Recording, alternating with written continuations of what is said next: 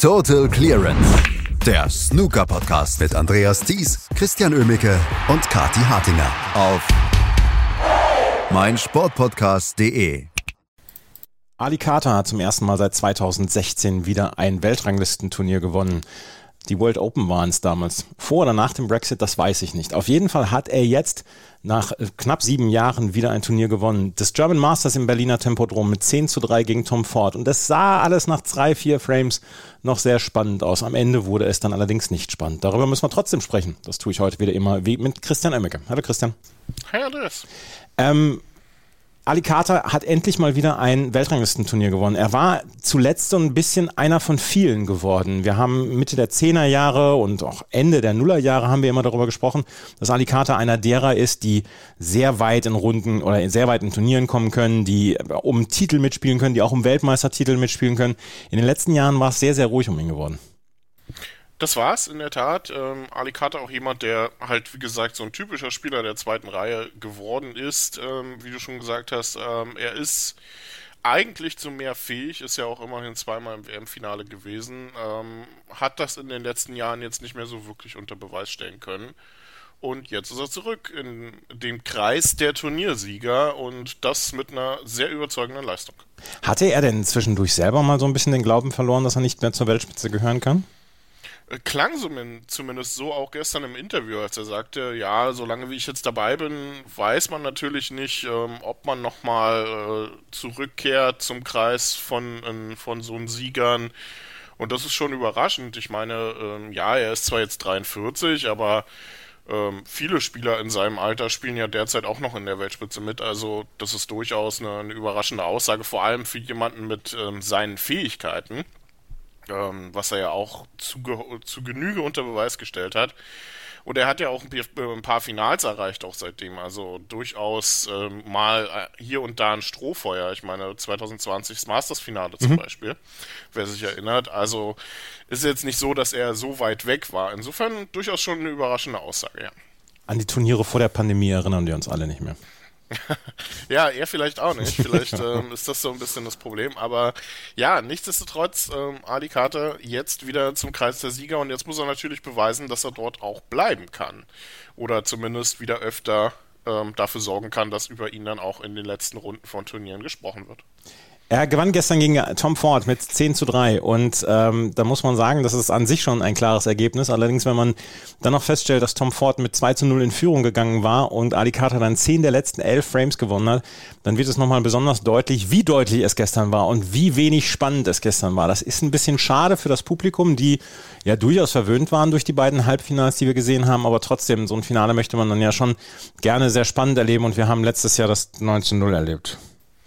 Ja, wir hatten Hoffnung nach den ersten zwei, vier, naja, bis zum Mid-Session Interval eigentlich, ähm, dass es eine enge Kiste werden könnte. Aber es hat sich dann schon in den letzten zwei Frames vor dem Mid-Session Interval angedeutet, dass hier eventuell eine Wende bevorsteht. Denn dass Ali Carter am Ende so deutlich gewonnen hat, lag nicht nur an ihm selbst, sondern auch an Tom Ford, der ihm einfach zu viele Chancen hingestellt hat. Tom Ford war in so vielen Frames der Erste, der in den Bällen war, immer wieder auch gute Einsteiger gelocht hat, aber dann irgendwann einfach den Fehler eingebaut hat. Wie oft er gestern die Schwarze verschossen hat, sei es vom Spot oder sei es aus anderen Positionen, das weiß er, glaube ich, selber nicht so genau. Und äh, so hat er immer wieder es einfach nicht durchziehen können. Dann war Schluss nach 30 Punkten, dann war Schluss nach 40 Punkten, dann war Schluss nach 20 Punkten, dann war Schluss nach 50 Punkten teilweise. Und Ali Carter war dann halt einfach derjenige, der oft an einen offenen Tisch kam und nur noch Danke sagen musste. Und deshalb liest sich die Breakliste von Ali Carter auch einfach so fantastisch, was er da gestern ähm, gezeigt hat. Äh, ich will die Breaks jetzt alle gar nicht vorlesen, aber insgesamt waren es, glaube ich, neun, neun oder zehn hohe Breaks, die er da gespielt hat. Und quasi immer wieder aus der ähm, Chance heraus, die Tom Ford ihm auf den Tisch dann hingepackt hat. Und das ist schade, denn ähm, dass Tom Ford besseres Snooker spielen kann, hat er ja auch im Halbfinale gegen Jack Lisowski gezeigt.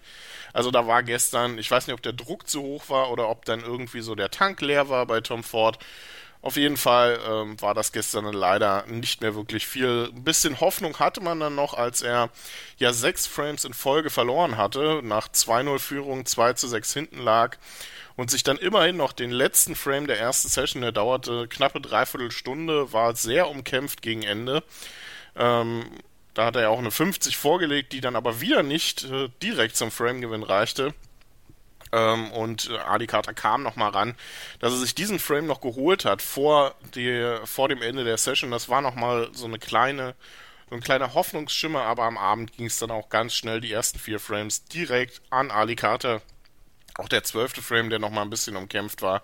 Alles in allem einfach zu viele Fehler von Tom Ford und Ali Carter, der in der Chancenauswertung gestern einfach nur ja, ruthless, würden die Engländer sagen. Also wirklich einfach nur blitzsauber war und damit den Titel letztlich auch komplett verdient hat. Erbarmungslos könnte man das nennen. Erbarmungslos, genau, das ist ein gutes deutsches Wort dafür. Ja, er war einfach äh, der bessere Spieler gestern und war in der Chancenauswertung erbarmungslos. So. Ja, der erbarmungslose Kater. Das, das könnte ein guter Western sein. Gibt's vielleicht auch, soll ich ja. nochmal nachgucken. Ähm, ich könnte mir Ali Carter als Schauspieler für einen Western auch ganz gut vorstellen.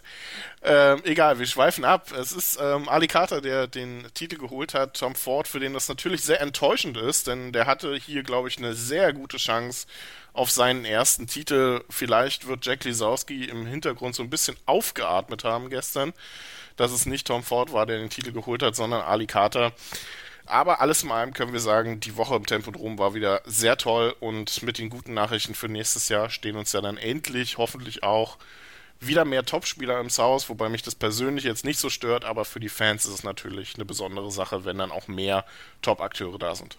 Lass uns noch mal gerade ein paar Worte über Tom Ford verlieren. Er hat das Halbfinale bei der UK Championship in diesem Jahr erreicht, oder beziehungsweise letztes Jahr in dieser Saison, ähm, hat hier jetzt das Finale bei den German Masters geholt. Ähm, er ist wieder auf der naja, auf der Landkarte aufgetaucht. Auch er ist ja einer dieser Spieler, die immer mal wieder abtauchen, von denen man monatelang nichts hört und dann haben sie das ein oder die ein oder zwei guten Ergebnisse, Saisonarbeiter halt. Und ähm, das ist trotzdem ein sehr, sehr gutes Jahr für ihn, hatte ich das Gefühl. Ja, er ist auch ähm, sehr gut platziert. Also ist jetzt in den Top 10 der Spieler, die am meisten Preisgeld in dieser Saison geholt haben, vor so Namen wie Judd Trump, Sean Murphy, Mark Williams und so weiter ähm, ist damit für die Players Championship äh, so gut wie sicher qualifiziert. Also da müsste eigentlich ziemlich sicher, müsste jetzt schon viel passieren und hat damit auch gute Chancen eventuell für die Tour Championship, wenn er noch ein bisschen an Preisgeld reinholt. Und das ist was, was Tom Ford in den letzten Jahren ja nicht unbedingt gelungen ist, ähm, zumal er ja häufig mit guten Ergebnissen ähm, danach dann wieder in der Versenkung verschwunden ist. Und das ist in dieser Saison bisher nicht der Fall. Halbfinale UK Championship, dann ist er auch beim Shootout ins Viertelfinale gekommen. Jetzt Finale beim German Masters. Also das ist eine gute Grundlage zum Weitermachen. Und ähm, Tom Ford, äh, auch wenn wir ihm auch diese Woche kein Lächeln entlocken konnten, ich glaube, er hatte durchaus gute Laune im Tempodrom und das muss er einfach mitnehmen in die nächsten Turniere. Innerlich hat er bestimmt gestrahlt.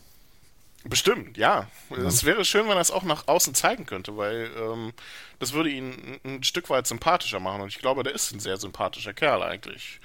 Ähm, hat sich auch äh, einige Spiele, war einer der ersten Spieler im Tempodrom tatsächlich. Und das, obwohl er sehr spät spielen musste selbst.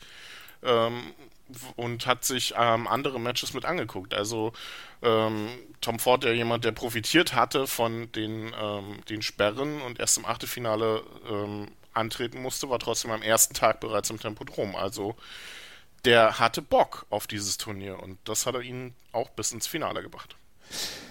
Lass uns noch einmal gerade kurz die, ähm, das German Masters zusammenfassen. Ich glaube, es war eine richtig gute Woche, die wir hier erlebt haben. Und du hast es vorhin schon gesagt, es dürften gerne mehr Topspieler sein. Nächstes Jahr, für die, nächstes Jahr wurden die guten Nachrichten verkündet, dass es zwei Tage länger dauern wird und dann wahrscheinlich eine Runde länger dauern wird. Und ähm, prinzipiell kann man sagen, dass German Masters im Tempodrom ist jetzt etabliert. Ich meine, wir kämpfen jedes Jahr drum um die Turniere in Fürth und in Berlin. Äh, jedes Jahr gibt es die Nachrichten, na, ob das stattfinden kann. Aber ich habe so ein bisschen das Gefühl, dass German Masters so langsam aber sicher hat seinen Fußabdruck hinterlassen. Also muss es ja noch. Es war die 13. Ausgabe jetzt. Genau, war die 13. Ausgabe. Seit 2011 gibt es das Turnier. Es ist ein etabliertes Turnier. Das wissen die Verantwortlichen, das wissen die Spieler, das wissen die bei WST. Ähm, alle freuen sich darauf, dabei zu sein und alle sind sauer, wenn sie nicht dabei sind. Ähm, das ist einfach eine einzigartige Atmosphäre, die für viele hinter der WM oder zu, fast gleichwertig mit der WM die beste äh, das beste Turnier ist. Vielleicht noch das Masters zusammengenommen mit dem, äh, Ali Pelli. Aber das German Masters ist eine Institution inzwischen und das ist die beste Nachricht für das Turnier, denn äh, mich hat das tatsächlich sehr überrascht, äh, dass man das Turnier um zwei Tage verlängert hat, weil es immer hieß, das Tempodrom ist so verdammt teuer, das geht einfach nicht. Ähm, das ist ja der Grund, warum das nur fünf Tage dauerte, das Turnier. Ähm, wir können das nicht machen und dass es jetzt nicht nur ein Tag mehr, sondern gleich zwei sind, zeigt einfach, dass man ähm, entweder finanziell doch deutlich besser dasteht, als man das gedacht hat, oder dass es egal ist, weil man das Turnier unbedingt verbessern, halten ähm, und ähm, noch toller machen will. Und das sind super Nachrichten sowohl für die Veranstalter als auch für die Snooker-Fans. Und von daher freut mich das sehr. Wie das Format nächstes Jahr aussieht, wissen wir ja noch nicht, ob man jetzt mit Heldovern arbeitet oder ob man wirklich versucht, irgendwie eine komplette Runde noch mehr ins Tempodrom zu schaffen. Ist mir letztendlich auch egal. Ich finde es einfach nur toll, mehr Snooker im Tempodrom und das ist äh, die beste Nachricht, die diese Woche dann tatsächlich kam. Neben einem Spieler, der dann glatt mal eine 146 und eine 147 im gleichen Turnier spielt. Absolut. Und ähm, wie gesagt, nächstes Jahr, um nächstes Jahr kümmern wir uns dann, wenn es da ist. Und vielleicht hat ja auch die Pandemie dafür gesorgt, dass man einen Ort wie das Tempodrom jetzt vielleicht ein kleines bisschen preiswerter buchen kann. Aber das ist nur komplette Spekulation. Nächstes Jahr hoffen wir, dass wir eine neue Auflage des German Masters erleben, dann mit zwei Tagen mehr und dann hoffentlich dann auch mit der gleichen Klasse, wie wir diese, dieses Jahr erlebt haben. Lass uns noch mal nach vorne schauen. Diese Woche ist Championship League und dann geht's nächste Woche gleich schon wieder weiter.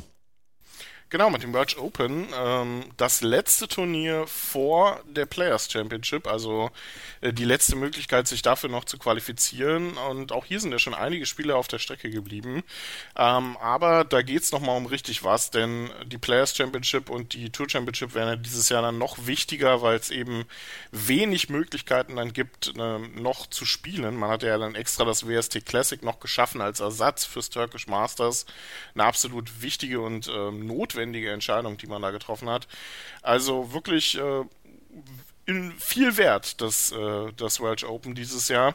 Und wie gesagt, Qualifikation für die Players Championship. Es sind einige Topspieler vor Ort. Ich freue mich jetzt schon auf das Duell zwischen Messi Stevens und Rod Lawler.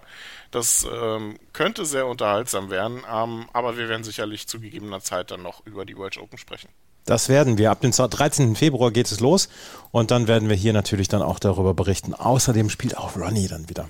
Das dann aber nächste Woche wieder bei Total Clearance auf meinsportpodcast.de und überall, wo es Podcasts gibt und natürlich auch bei Spotify.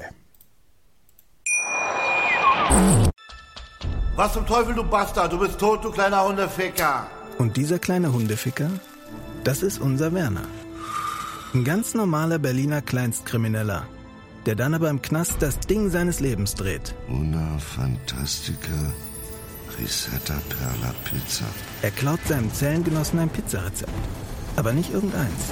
Und mit dem eröffnet Werner dann die beste Pizzeria Berlins. Doch Werners Glück ist nur von kurzer Dauer. Denn es hagelt Probleme. Werners Pizzaparadies. Erstmals großes Kino- und Podcast-Format. Mit fetter Starbesetzung. Alina But, Kida Ramadan, Edin Hasanovic, Oliver Koritke, Ralf Richter, Ben Becker, Winfried Glatzeder, Anna Schmidt und viele mehr. Abonniert die Scheiße. Jetzt macht schon, mach! Total Clearance. Der Snooker-Podcast mit Andreas Thies und Christian Ömicke auf meinsportpodcast.de.